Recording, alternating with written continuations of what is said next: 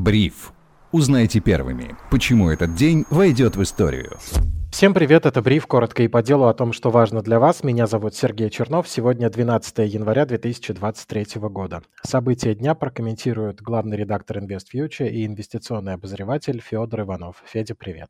Привет, Сереж. Порадовались мы сегодня с утра тому, что биткоин оживает, курс его поднялся выше 18 тысяч долларов впервые с ноября прошлого года.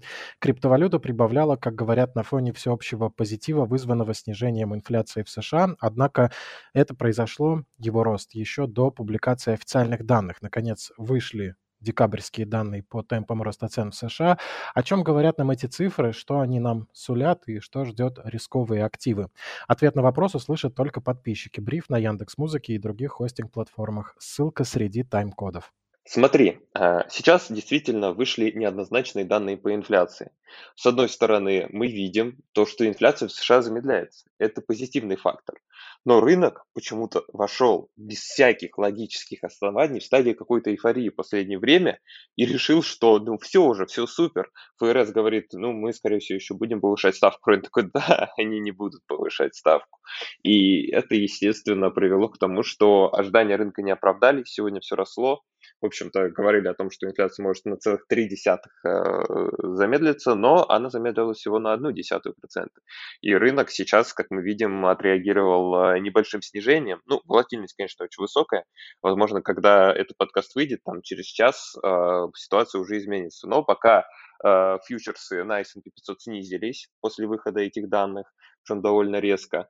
А биткоин, остальные криптовалюты тоже снизились. То есть рынок переоценил ожидания по инфляции. Ну и как-то поплатился за это, как бы, ну да, рискованные активы все еще остаются рискованными, и как бы если э, даже инфляция все-таки реально замедлится и ставку перестают повышать, ну, э, вполне возможен сценарий рецессии. А во время рецессии, э, а, ну, ставку, ясное дело, не будут снижать, потому что инфляцию только успокаивают. Э, во время рецессии, конечно, рискованные активы не будут чувствовать себя хорошо. Это я могу гарантировать. В общем и целом получается, что слишком мы верим в рынки, да и в рисковые активы тоже. Ну, наверное, потому что в остальное верить как-то в такие времена не получается. Окей, поживем, посмотрим, что будет дальше. 33% россиян живут на выплаты от государства. Такие данные получил сообщил Росстат в ходе переписи населения. 45% граждан живут на зарплату, каждый четвертый является иждивенцем, 25%. И только 2% россиян получают деньги от предпринимательской деятельности. Мы можем, я думаю, оставить в стороне погрешности переписи, тем более их называли небольшими. Полагаем, что дверь переписчикам чаще открывали пенсионеры, но цифры все равно большие. Как это вообще? Треть страны на соцобеспечении не может выжить без государственной поддержки. Насколько это нормально, о чем нам это должно говорить? Это говорит нам о том, что э, у нас просто так работает экономика, так работает государство. Хорошо ли это? Ну, это вопрос, опять же, всегда дискуссионный. Я уверен, что, ну, возможно, среди наших слушателей найдутся люди, которые могут и коммунизм объяснить, почему хороший, почему не считают его правильным. Но, э, в моем понимании, конечно, так э, не должно быть. Объясню почему.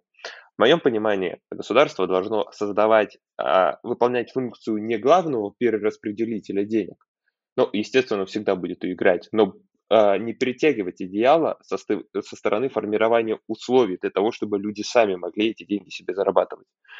Поэтому, ну, мне кажется, что в текущих обстоятельствах действительно одеяло тянется именно в сторону того, чтобы, ну, как бы огромное количество собственности, далеко не вся, но огромное количество собственности было получено незаконным путем, у граждан пропала возможность обогатиться, определенный менталитет, который формировался э, в 20 веке на протяжении там, практически 80 лет, а, он учил людей, что государство, им все должно, государство все обеспечить, не нужно париться, а тут оказывается, что оказывается а, за свою жизнь нужно самому отвечать, это не должно делать за тебя государство, ну и все приводит к тому, что действительно 33% россиян живут на выплаты от государства.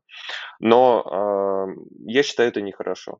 Я считаю, что главная обязанность государства – это создавать условия для того, чтобы человек сам мог себя обеспечивать. Мы не берем, конечно, ну, у нас же не 33% страны инвалидов, да? Угу. А, ну, хорошо, э, тут еще наверняка есть э, пенсионеры, да, это довольно значительная часть нашего населения, но и не настолько большая.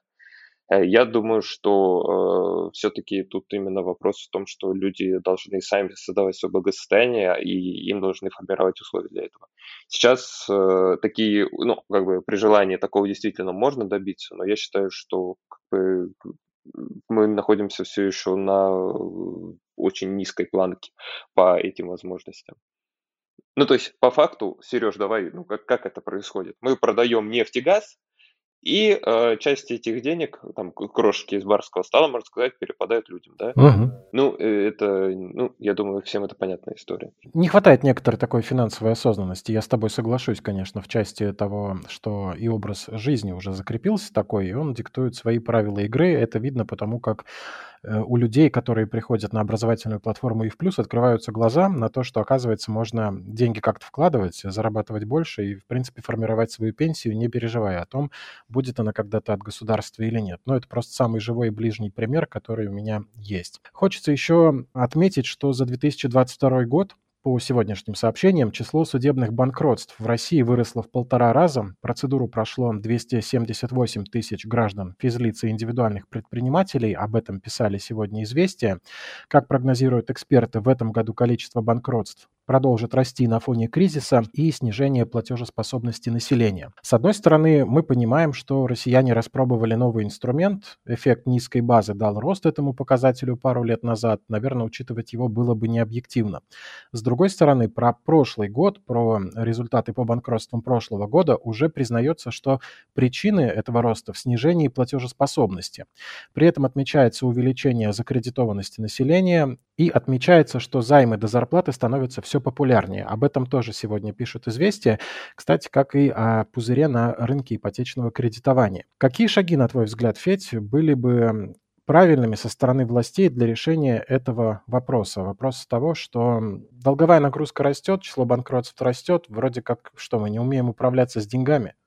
Ну, смотри, тут есть эффект э, отложенной базы, потому что у нас был э, мораторий на банкротство, который как раз-таки их запрещал. Но в общих чертах э, это может навернуться к предыдущему вопросу. То есть, ну, реальные доходы населения падают, и причем уже не первый год. Почему они падают? Ну, потому что. Я думаю, причин много, и я буду капитаном очевидности, если буду их перечислять. И, наверное, извини, перебью, сразу стоит отметить, что номинально-то доходы могут и расти, но учитывая инфляцию, э, реальное их выражение образование позволяет купить все меньше товаров и приобрести все меньше услуг. Да, конечно. А, если мы там будем смотреть на показатели, как там доходы населения за вычетом платежей по кредитам, а, и коммунальных платежей и так далее, там тоже все будет а, очень грустно.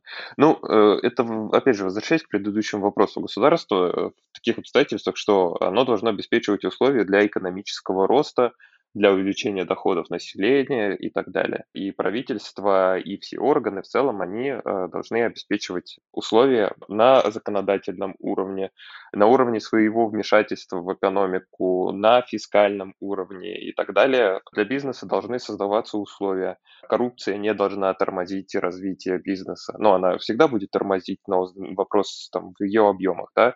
Э, вопрос к подходе к праву, к подходе определению владельцев э, самых важных предприятий в стране подход к той же самой денежно-кредитной политике. Похоже на правду, что, да, системности какой-то не хватает, пока 16 профильных ведомств между собой договорятся, пересылая друг другу из канцелярии в канцелярию бумажку. Время может быть упущено, так оно, наверное, на самом деле и происходит. Будем надеяться, цифровизация нас спасет.